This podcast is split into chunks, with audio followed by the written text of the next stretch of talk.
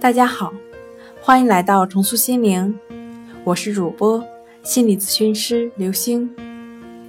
今天要分享的问题是：强迫症状出现，怎么样自我调节？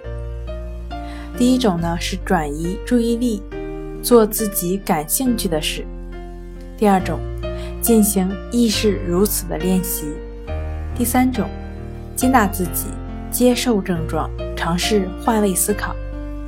第四种，认识到强迫症状是陷阱，切勿越陷越深。第五种，充实生活。